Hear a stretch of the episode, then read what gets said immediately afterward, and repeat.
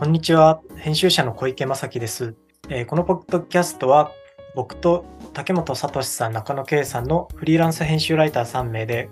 この社会で働き生活するということについて、様々なコンテンツや時事ネタなどを種に考えていこうというものです。で、今回取り上げるコンテンツがですね、スターリンの早々競争曲という、えー映画になります。で、あの、うん。まあ正直多分初めて聞いたという人があの大半な気が僕はしている。まあというか僕はあの、うん。えーこれあの竹本さんが推薦してくれたんですが、それまではこの映画の存在を知らなかったんですが、えー一応そうですね、2017年公開の。映画うんで、アメリカ？いイギリえい公開日イギリスってなってますけど、これはイギリスの映画なんですか？これどうなんでしょうね。うーん、イギリス、フランスって書いてありますね。制作国みたいです。あなるほど。じゃあイギリスス、イギリスの映画で、です。で、まあ一応あの Amazon プライムとか、あの、なんか Unext とかユーネクストで見で、ました。はい。あうん、そうですね。で、あ Amazon プライムでもあのレンタルで、あの、一応見ることがはい。できるので、まああの、まあ手軽にアクセスしやすい映画だとは思うんですが、そもそもこれを、なんかなぜ選んだのか、どういう映画なのかっていうところを、ちょっと多分、あ、ちなみにですね、すいません。ちょっと差し込んじゃうんですけど、はいあの、なんか僕後で見たら、これ結構なんか日本でなんか単館系の上映で話題になってたっぽくてですね。あ、なんかそうなんですか？うん、そうそうそう。全然知らなかったです。あのー本当に公開期間が短くて、なんか行けない人が多かったみたいな、なんかお面白そうみたいな感じになったんだけど、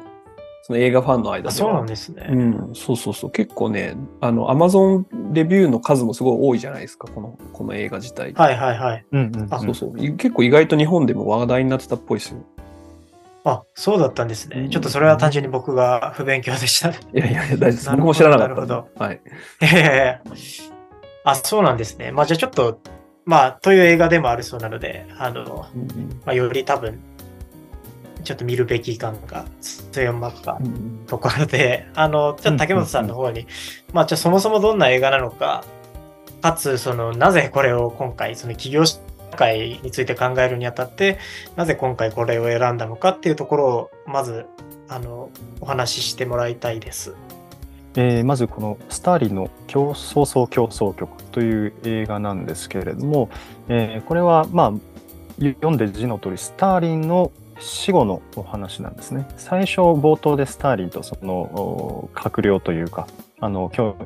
ソビエト共産党幹部数人が登場するというところから始まって、まあ、1953年にスターリンは亡くなりますので、まあ、そこから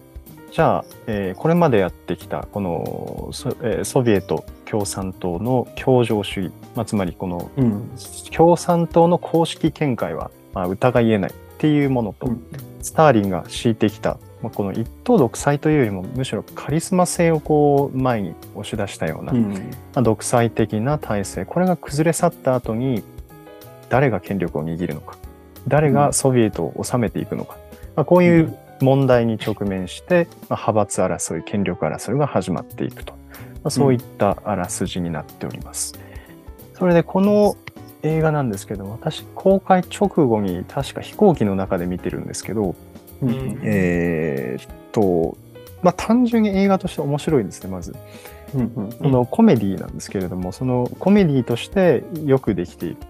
で、うんいわゆるその共産主義ではなくて共産趣味ですね。趣味のお人たち、まあ、共産党にエキゾチズムを感じていて、それを面白がるような人たちの中では、結構こう、ツボに刺さるようなギャグが、あーところどころに散りばめられていて、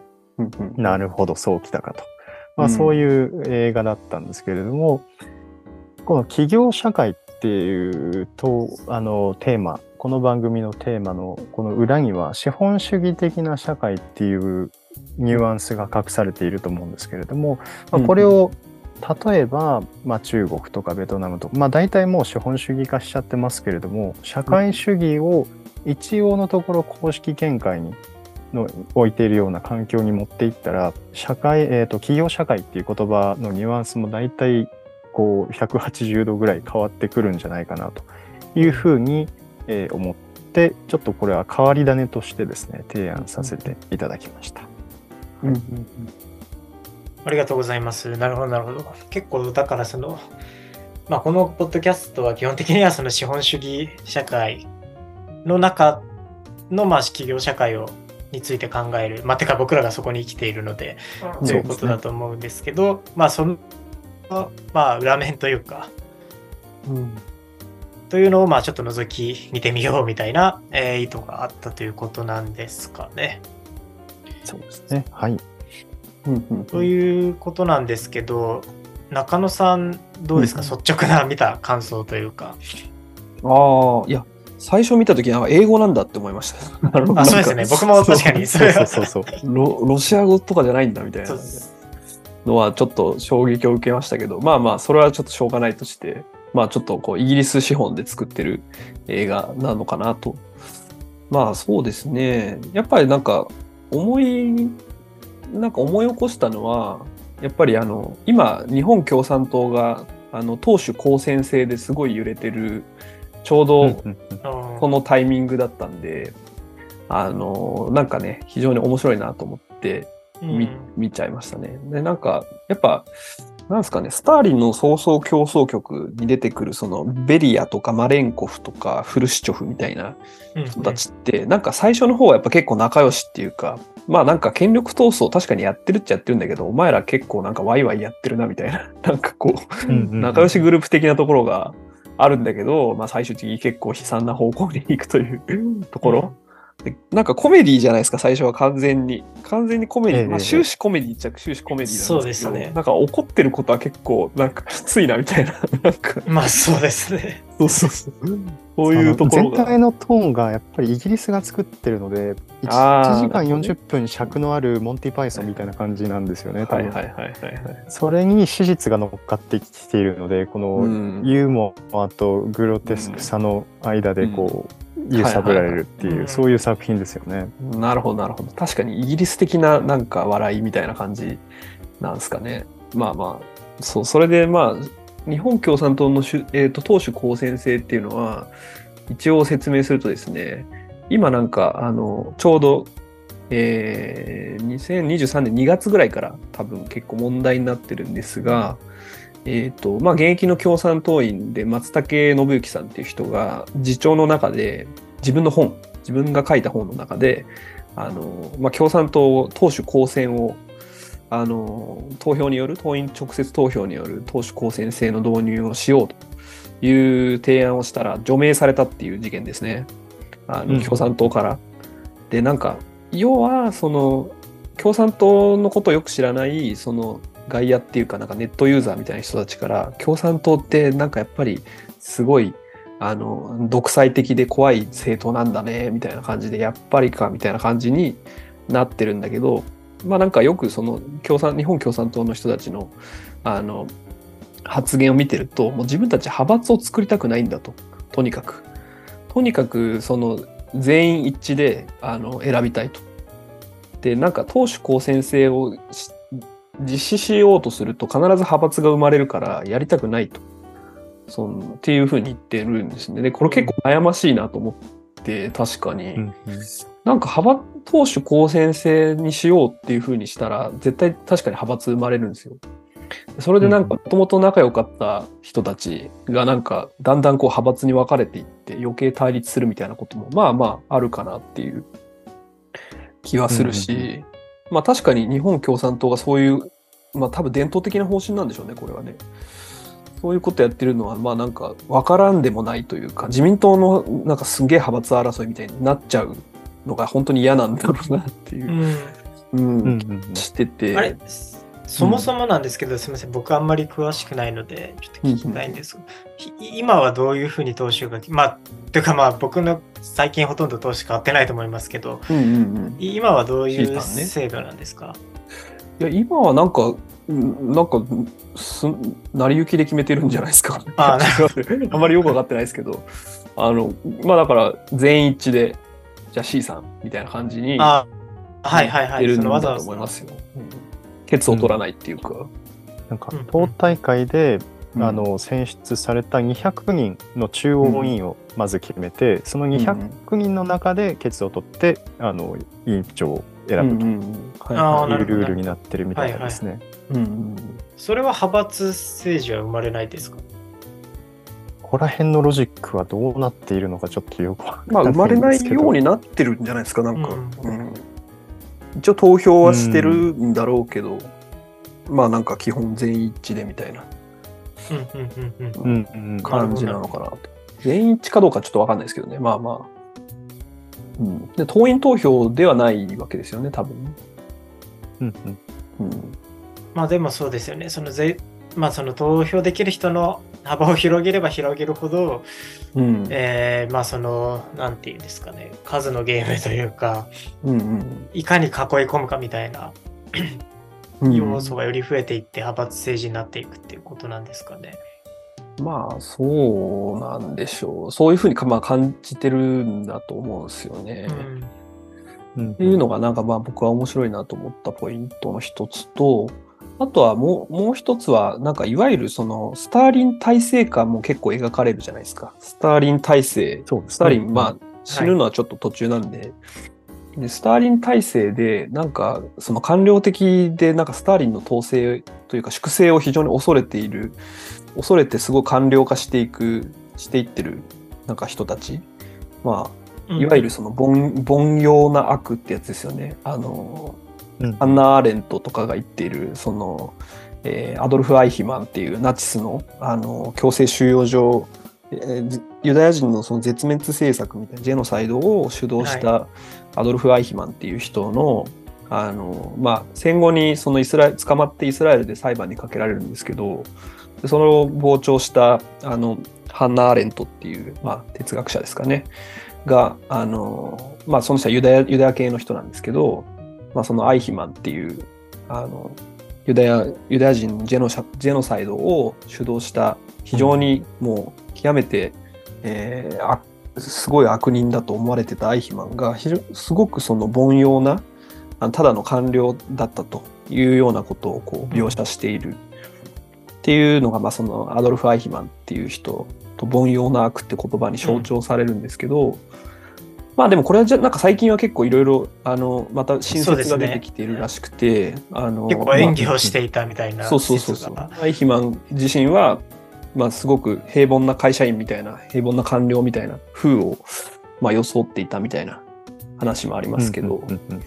まあ、そういう愛肥満的な人たちがたくさん出てきてて、なかなか、これも企業社会的だなとちょっと思ったんですけど、うん、はい。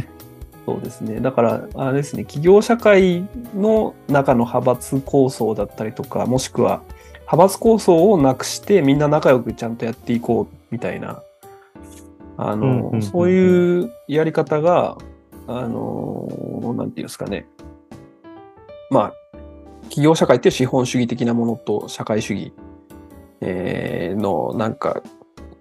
思いもしないなんか類似性みたいなのが見えたかなみたいなことをちょっと思いました。はい。うん。うん。そうですね。確かにその派閥っていうところは、あの、まあ、企業社会というかを考える上ですごい確かに大事な気がしていて、うん、あの、まあ、このポッドキャストの最初、島工作を取り扱いましたが、うん、で、まあ、その島工作でも、その派閥、えっ、ー、と、あれはどっちかっていうと、その、えー、主人公である島工作が派閥に自分は組みさずになんか一匹狼で行くんだってそれがまああのある種、あの美しいものとして描かれてたんですけど、まあ、だからその、まあそうですね、うん、あれではその派閥政治が、むしろその、まあ、てかあれだけじゃないと思うんですけど、悪いものとして描かれてると思うんですけど、し、まあその感覚は普通にわかるはわかるんですが、まあ一方でただ、なんか人が複数に集まったら派閥ってもしかしたら、自然にできちゃうものであるような気もしていて、うんうん、なんか派閥政治ってものをあのなんか一概に頭ごなしになんか否定するのもちょっと違うんじゃないかなっていうような気もしてるんですけど、どうですか？た例えば竹本さんとか派閥政治についてどう思いますか？そうですね。えーこれもまたあのこの映画の中で描かれたところなんですけれども、あのスターリンが死ぬまで派閥っていうのはやっぱないんですよね。表面上だけかもしれませんけれども、スターリンっていう強大なカリスマが死んだことによってその次の瞬間にもうなんかあの派閥みたいなものが形成されてるんですよ。ちょちょっと友達を森に引き込んでちょっと散歩しようぜみたいな。うんでなんかうん誰々と誰々はスタンの後釜を狙っているんだみたいなそういう話をし始めるっていうところがあると、まあ、そういう性格を考えると、そのなんというのかな。独裁政治って、まあ、一概にこう一般的には悪いものだって言われてますけれどもうん。党派性を排除して、まあ、一つのこの政治的なイデオロギーあるいは経済的なポリシーを推し進めていくっていう段階においては、まああのある程度有用であるし有益であると。うんまあ、つまり、えーとまあ、例えばイタリアのファシズムにおける構造であるとムッソリーニっていうカリスマがいて、そこに少数の、えーファシスト、まあ、あのファシスト党のエリートたちが集まってるわけですね。うんで、まあ、必然的にそのカリスマとエリートっていうものが集団化して一枚岩になることによって、それ以外っていう大衆が生まれてしまうっていう意味では、まあ現代的ではないと思うんですよもちろん。ただそのイタリアって、まあ、結構あの、まあ、ソ連もそうなんですけれどもヨーロッパ諸国に対してすごいコンプレックスを持ってるんですよね。であの事実工業化が遅れたりとかしていて、まあ、ある種後進国みたいな扱いを受けている中で、まあ、それを一気にその差分を取り返そうっていうそういう機運の中ではかなりうまくうまくというか、うんまあ、ある程度うまく機能した側面も否めないんじゃないかなと思ってますね。うんなるほどね。いやなんか僕がちょっと思ったのがやっぱ90年代の日本政治ってまあ小池さん竹本さんはあんまりなんか肌感ないと思うんですけど、うんまあ僕が僕も子供だったらなんでお前肌感あるんだってか感じなんですけどまあ僕ちょっとそれはちょっと特殊な人間なんであのしょうがないんですけどえっとねあの日本の90年代当時はやっぱに自民党の派閥政治がすごい批判されてたんですよね。派閥なんかダメだみたいな感じで、うん。で、それでその小泉純一郎とかがまあ2001年、はいはい。2000年か2001年かに出てきて、なんかもう自民党をぶっ壊すとか言ってたけど、自民党をぶっ壊すって言ってるのは自民党の派閥をぶっ壊すっていう意味で、で、んやってたんですが、まあ、結局その自民党は派閥自体はまだ存続していて、で、派閥ありませんよって言っていた野党は、まあ、例えば民主党なんかは、いや、なんか我々はちょっと派閥とかとは距離を置いてるんで、みたいなことを言いつつ、まあ、確かに何何々グループみたいな、そこそこ派閥的なものはあって、で、結局その自戒していったみたいなところがあるんで、なんか一定のなんか派閥みたいなものをなんか許容してた自民党の方が強かったって結構なんか、日本史的にはなんか示唆的だなっていうふうに思うんですよね。うんあとなんか僕が一個今竹本さんの話聞いてて思ったんですけどなんかそんなマクロの話じゃなくてもすごいミクロな話で言うと僕なんか高校野球やってた時に自分らの代があの一番上になるって時にキャプテンを決めるっていうのが必要だったんですよ。で誰にするかキャプテンをって。でなんか投票にしようとか言って言って投票を実施することになったんですけどあのですねこれも結構いろいろ大変で、あの、投票して投票少なかった人って見えちゃうじゃないですか、完全に。うんうんうんそう投票して決めるのはまだ、まだしも、や、敗れた人が何票だったのかとかって見えちゃうんで、で、これで、うんあ、それ傷つくじゃないですか、負けた人って。はい。っていうのがあって、あってっていうか別にそんなになかったんですけど、で、なんか僕個人はなんかキャプテンやってほしいみたいなことを言われたりもしたんですけど、他の人から。で、なんか僕の、なんだろうな、あの、まあ、友人でどうしてもやりたいっていうやつがいたから、僕は立候補しなかったんですね。でもこれ結構これはこれで問題だなと思って、なんかまあ結論から言ううんと、そいつがキャプテンになってあんまり良くなかったんですよ。あの、うんそう。ちょっとミスったな、みたいな。ミスったなっていうか結構、うん。結構ガバナンス的には結構ミスってて、うん。まあなんかやりたいっていうのはいいんだけど、なんかこう、お押されてなる人方が当然いいだろうし、うん。みたいなうん。別の問題も後で起こったりとかして、で、はい。実際に投票やった時に、他に立候補したやつはちょっと傷、負けて傷ついちゃったし、みたいな、うん。なんかそういう、その人間関係のあやみたいなのがそこで、なんか、とりあえず投票でいい人は民主主義だし、はいはいはいみたいな感じで、なんか適当に決めた結果、なんか結構人間関係に亀裂が生まれたっていう、なんか、うん話、その事件があったんで、いやもう適当に投票とか本当に良くないなと思ったんですよ。なんか、その後に。っていうお話でした。うんそう。民主主義最高とか、なんかやっぱ投票だ、多数決だとか言ってうん。言うと、なんか 逆に、なんかこう、仲良しグループに亀裂がなんかピシッとこう、かなり深い亀裂が走るっていう、すごい、まあそういうこともあるなと。うんなんか例えばその高校野球とチームみたいなセッティングでキャプテンを選ぶときって、はいはいはいそそれどうやって解決すればよいんですか？それはですね、やっぱ先生が必要ですね。一言で言うと。ああ、独裁ということですね。あ、独裁じゃないです。独裁じゃないです。あの、先生、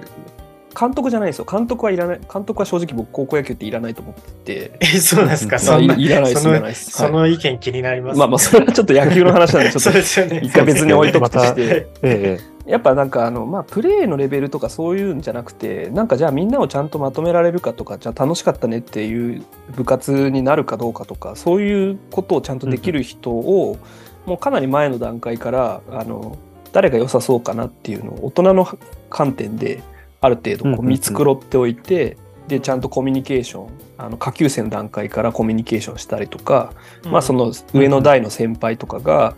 あのいろいろこう教育したりとかして育ててやっとはい満を持してっていうのがまあ理想ですよね。うんなかなか難しいですけどねそれは。ああ、それはなんか天皇が将軍を選ぶみたいな、そそういうそうそうそう割とそういう感じになるわけですか。感じです二重権力構造みたいな感じですね。そうそうそうはいはいはい後継者後継者選びをなんかこうなんだろうあんまりこう見えない形である程度やっておいてでなんかそいつがキャプテンになるべきだよねってみんなが言うような空気ができているかどうかを判断した上で、あの一応先生が顧問の先生が「あお前がやれ」っていうふうに一応命令してる風にする。みたいな、うんうんうん。うんうんなんかそういうやり方がいいと思います。まあでも確かにこれ、まあこれは多分ね、おそらくその政治学とかですごいいっぱい蓄積あると思うんですけど、だから結局そのまあ表面上、その、っていうかシステム上、その民主的にした方が、より結果的にその派派閥色というか、その人間関係の、うん。あだから一見フラットなんだけれど、すごいうん、あの、ウェットな人間関係の、うん。による弊害みたいなのが出てきちゃう。まあ、で一方っていうことですよね。一方でその、まあ、一見するとフラットじゃなくってその、うん。かなり主観的に決まっているプロようなプロセスそのうん先生が決めるとか、うんまあようなプロセスの方がけど結果としてその、うんなんでしょうねあのまあそういう人間関係のごたごたとかがまあ起きないことがあるっていうことだと思そううんでですけど。すねけなんか多分内実的にも民主的になると思うんですよ本当は。はいはいはい。その押されてなった人は結局誰、まあ、みんなのその人望を集めてないとあの、だん先生から選ばれないんで結果的にはあの民主的になってると思うしあとなんか投票が問題なのって、まあ、例えばその高校野球のケースですよあのもしその B 君が A 君と B 君が争ってるとして B 君ちょっと劣勢だってなると、あの実弾攻撃とかし始めるわけですよ。ななんかあ 極端なの話ね。肉まんをおごったりとかそういうのを始めるんですかそういうことしてなかったけどね。あの別に。してなかったけど、それが分かってたら多分なんか根回しをしちゃうと思うんですよ。なんかそううんいう、うんちょっと甘くする、後輩に甘くするとか。かはいはい。まあ、甘くするって まあいろいろあるじゃないですか。なんか内実が。で良くない癒着関係が生まれてしまったりとかするから、なんだろう、じなんだろう、完全な表、もう、完全な民主制って本当に、あの、あ危ないなっていうところもあうんある。その表面上の、だから全員で、全員投票で首相を選ぶみたいなのは。うん本当はその後輩に、後輩たちになんか甘い顔をしている首相って結構危険なんですよ。なんでかっていうと、独走し始めたら、後輩たちが独走し始めたら、もうあのコントロールできないから、そいつらの言うこと聞かなきゃいけないから、結構危ないんですよ。うん、そうなんですね。そうそうそう。後輩に権力を持たせることになっちゃうんですよね。そう、そういうそのはあ実弾攻撃を、その B 君、候補 B 君が後輩たちに実弾攻撃をし始めると、っていうのが、これってなんか、企業社会でいうところの人柄主義っていうワードが、まあ、あるとして、それとはどういうふうにつながるんですかね？うーん、まあ人柄が良いっていうのはなんかこう、うん、不正的、権力的であって、人徳があってみたいな、そういう方向に行くんですかね？その、そういう場合っていうのは。甘い顔ばかりしてないという。まあ人徳がある人が上に行くってことじゃないですか人柄主義っていうこと自体は。でなんかそこにはそんなに打算とかがない方がいいっていう考え方ことかだと思います。うん。なるほどね。うんなんかでも派閥みたいなので言うと、あの、まあ僕ら今全員フリーランスじゃないですか。うんで、フリーランスってだから一見すると派閥的なもの。と、まあ最も縁遠いように思えるじゃないですか。うん。その、そもそもだって別に会 会社にも所会社員じゃないので、うん。一見そう思えるんですけど、なんて言ったらいいんですかね、その、ある意味フリーランスだからこそ派閥っぽい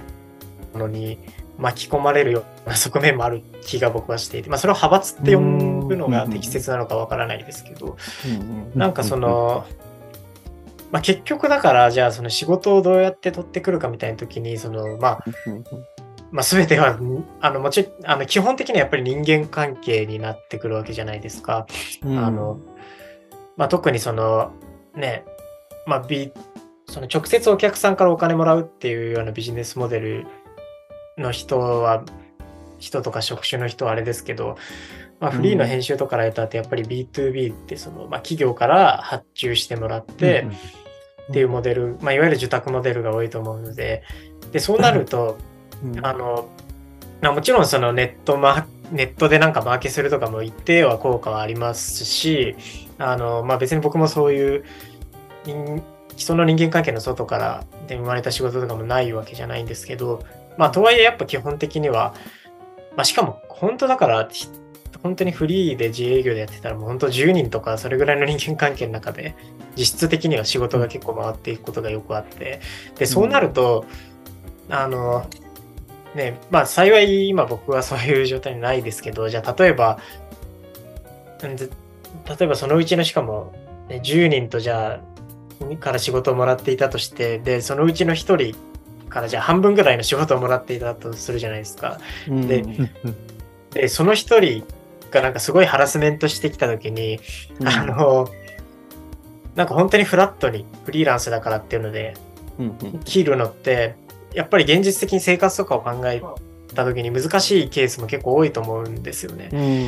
うんうん。まあなので、まあ、つまり何が言いたいかというとその別に形式的なその自由さ自由度の高さっていうのが実質上の自由度の高さと必ずしもイコールではないというかむしろ形式的に自由であるがゆえに、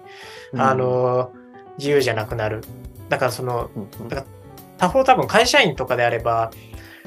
なんでしょう。まあ一応法法律である程度きね、あの、最初にその、給与とか、その、まあ労働契約という形で決めていれば、その、うんななんて言ったらいいんですかね。うーん。ちょっと、ここあんまうまく、あの、ちょっと会社員側のところがすみません。今ちょっとパッと言語化できないんですけど、まあ、とにかく、その、フリーランスって別に派閥政治と一見すると、縁遠いように思えるけれど、その、まあ、人とのつながりが結構全てなので、まあ、実はそうでもないんじゃないかという仮説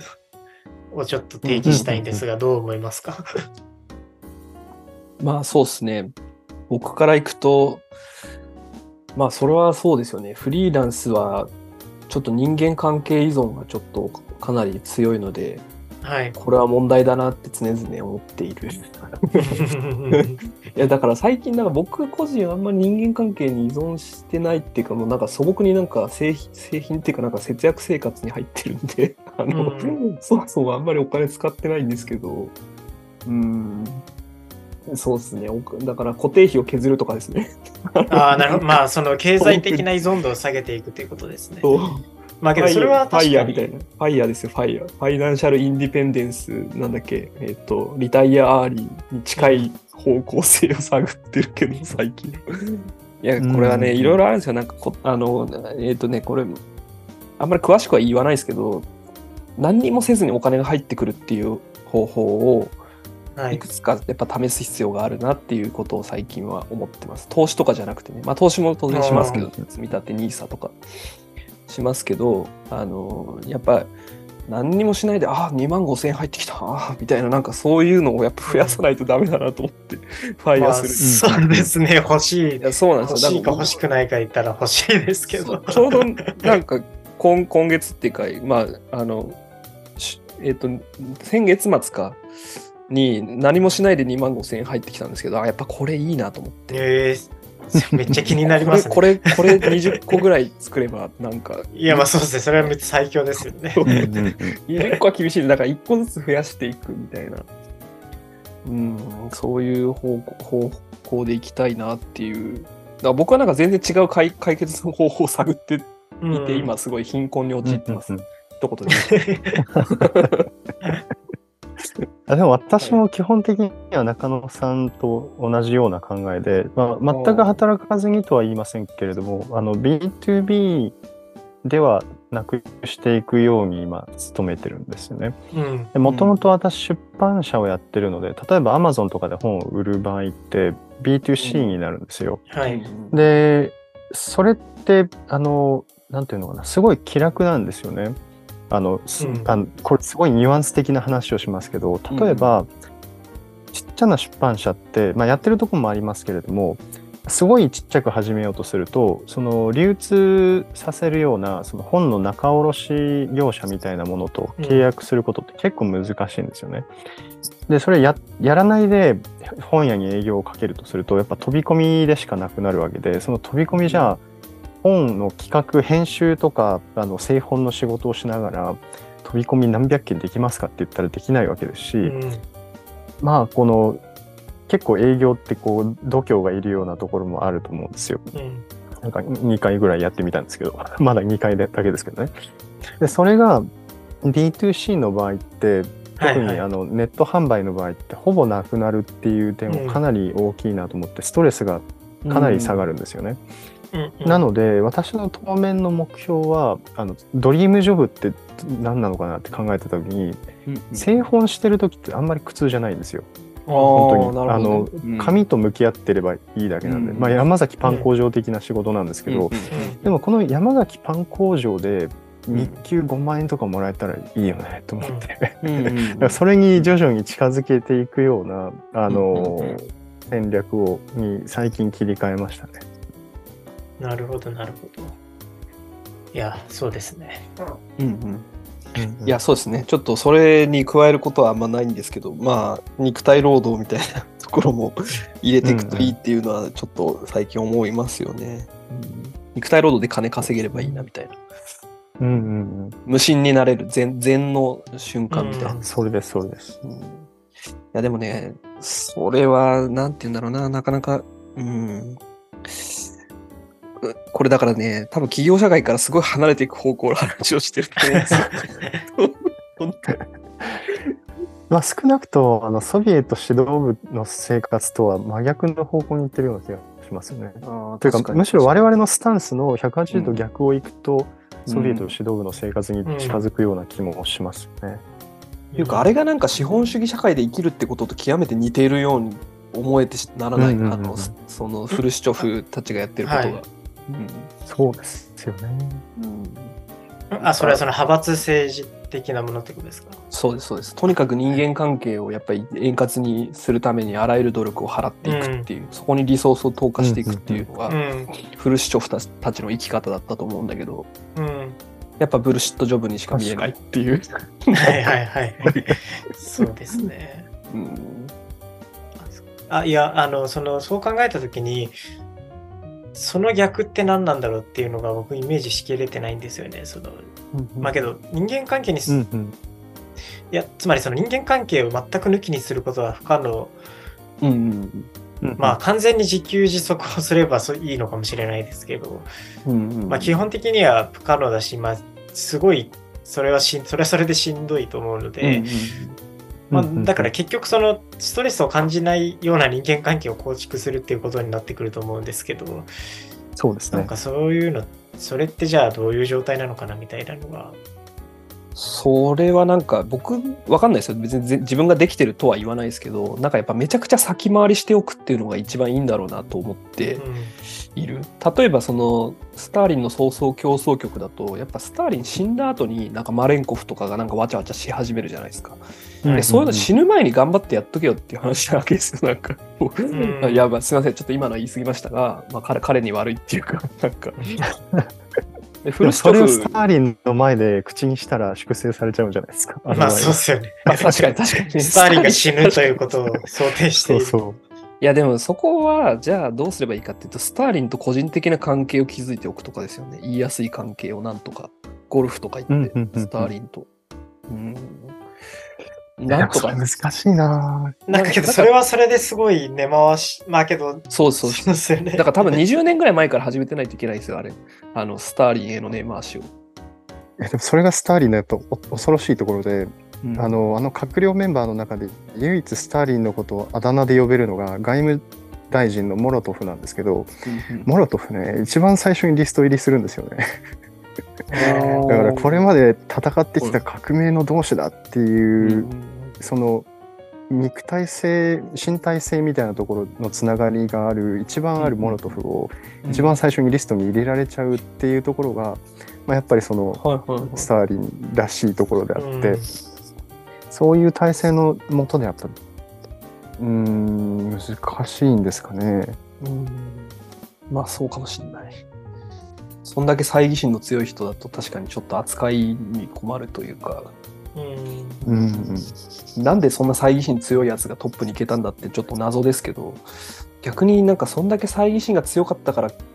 そのソ連時代のトップになれたのかみたいなうん。のもあるのかもしれないな。逆にそのスターリンが死んでからの状況っていうのが割と結構分かりやすいというか、うん例えばその人柄主義っていうところで見ていくとうん。うん最終的にあの、えー、と NKVD っていう秘密警察の長官のベリアが、まあ、仲間たちによって殺されてしまうわけなんですが、はい。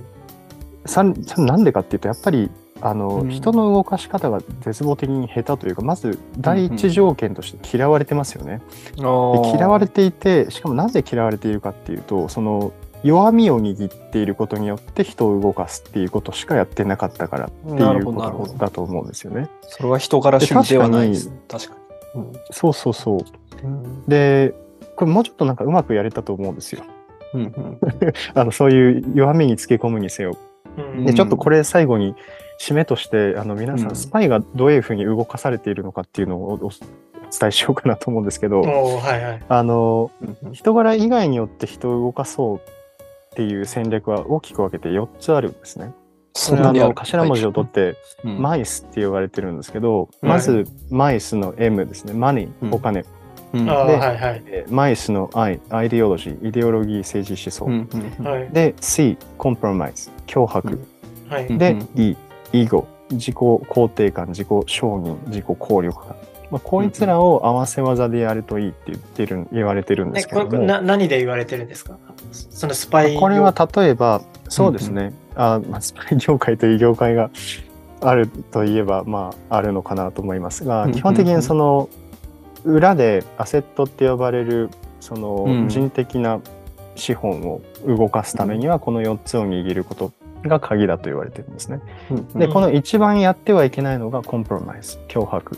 でこれは、うん。なんかあアセットとそのアセットをあの司るオフィサーとの間の関係性を著しく阻害するというか、あの悪くするものなので基本的には西側諸国では、まあ、最終手段として捉えられている。でこればっかりを責めてしまったがゆえにベリアは殺されてしまったと思うんです。なるほど。なのでおそらくお金とか、うん。あのこの施設3回仕立てた高かったんだぞって言ってた大臣とかを買収するとか、うんうんうんまあ、そういうことを、うんえーすれば、まあ、よりよくまとまったのかなというふうには思います。あ、でも今の話、全然スパイ業界だけじゃなくて、スパイ業界というか、うん普通にその、なんか編集仕事とかにも当てはまりそうな気は聞きながら思いましたね。マイスは。その、まあだからじゃうんうんうんあ例えば、じゃあ自分がその、じゃあ編集者として、例えばライターの人に声をかけようってなった時に、どういうふうな動機づけをしてもらうかっていう時に、まあ例えばその、まあ、原稿料高いですよみたいな、原稿料とかで、まあマネー。で、うん。で、イデオロギーっていうとちょっと強いですけど、まあその、要はだから、この記事を作ることで、うんうん。まあその思想というか、あの、まあ社会的意義なのかわかんないですけど、うん。その価値観とか、そういうので動機づけすることも当然ありますし、まあ僕は割とそういうのが好きではあるんですけど、し、まあ、え、えエゴ、えエゴっていうのがちょっとこれ何意味してるか、ちょっと僕まだ掴みきれてないところはあるんですが、これはあれじゃないまですか、承認欲求みたいなことじゃないですか。あそうですそうです満たしてあげる。例えばあ、はいはいはいはい。なんかブラック企業で疲弊している編集者にちょっとフリーになってこっちの仕事やらないみたいなことを言ってあげるというようなことですかね。そうするときあのそうそう可能性が開花するかもしれないよっていう。そうはいはいはい。まあでも確かにこれも、可能性はこんなもんじゃないだろうと。うんけどまあ、えエゴとかだから承認受けって言っちゃうと、その、ちょっとすごいネガティブなものに聞こえますけど、けどこれもなんか別に全然ポジティブにやることもいっぱいある気が。そうですね。うんうんそうですよね。うん要はあなたと、あなただからこそお願いしたいんだっていうのをちゃんと別に、うんあの嘘じゃなくて、そういうことも当然あるとうん思うので、うんうんしで、まあ確かにそのね、コンプロマイズは一番ダメというか、それでいい仕事になる、ね、未来があんま見えないというか、うんうんうん。ね、うん。だってこのこの仕事受けてもらえないとあればらすぞみたいな、そういう関係性ってことですよね。うん。まあなので、いや、今のはによっては例面白いえばですね。なんかこう昔あなたからあの仕事やあなたにとって大事な仕事をやってあげたでしょっていう借りを作っておいてそれをほどなるほど回収するっていう意味ではまあ活用できなくもないかもしれませんね。はいはい。あまあ、お金じゃない価値の方がいいわけですよね。なんとなくそこでうんうんそうですよやっておねく。のは。し、なんかすごい僕の肌感だと、やっぱママネーだけの案件、じゃあ自分がその相談される側で、マネー以外何もいいのないんだけど、お金いいからやっとくかっていうので、なんかいい結果だった試しがないというか、うん大体地雷案件のことが多い気がしていて、うんまあ、だからもう最近はそういうのやらないようにしてるんですけど。まあ、まあ、め豆さが必要ですよね。もう本当に素朴な話ですけど、豆さが必要っていう、なんか、うんうん。うんうんうんうんいやまあ、そうまとめちゃっていいのか、ちょっと今言ってちょっと不安になってきましたけど、まあ、ある程度はね、ある程度。いや、まあでも今のマイス、マイスっていうそのうん。フレームワークは、ね、国連の落としどころとしてはうん実用的な、人を巻き込もうとした時にちょっとこのフレームワークにのっとって、うん。ね、考えていこうというなんか謎にすごい実用的まあそそううですすね。まあ、あと、多分さっき言いそびれたことで言うと、ソ連共産党にあの状態で側近として入ってたらもう亡命するしかないっていうことですよね。スターリンが死ぬ前に。そうああ、はいはい。まあ確かにそれが一番賢い説ありますね。そうですよね。もう亡命しかないな、もう分かった。あそこで何とかしようとするのはやめよう。はいスターリンちょっと猜疑心強すぎるから多分無理だわ。体重しようとしても。見極めを頑張ろうと思います。えーはい。そういうこと、そういうケースに巻き込まれることがもしあったら、ちょっとこいつスターリン、さすがにスターリンだなっていう、うん。チルではないなっていうふうに思ったら、もう亡命しようと思います。そうですね。まあ、はい企業社会の中にスターリン潜んでいくかもしれませんので、いやー皆さんも全然潜んでますよお付けくださいということで。いっぱい潜んでますね。まあいいや、ちょっとそれの話を始めると、ちょっとちちょっといろんなね、問題が起きそうなので。まあけどね、あの、まあ、あなたの会社にもスターリンが。ということで。はい。気をつけましょうというところで、一旦落としどころですかね。じゃあ、ということで、今回は、えー、スターリンの、何でしたっけ、創造競争曲でしたっけ、うんうん スターリンの創造競争曲を、まあ、ちょっと題材にですね、えーまあ、企業社会に潜むスターリンとの戦い方をはい。まあちょっと議論して、まあ、非常に実用的な 回になったと、個人的には思ってるんですが、うんはい。じゃあ一旦そんな感じですかね、今回は。はい。はい。じゃあありがとうございました。ありがとうございました。うんありがとうございました。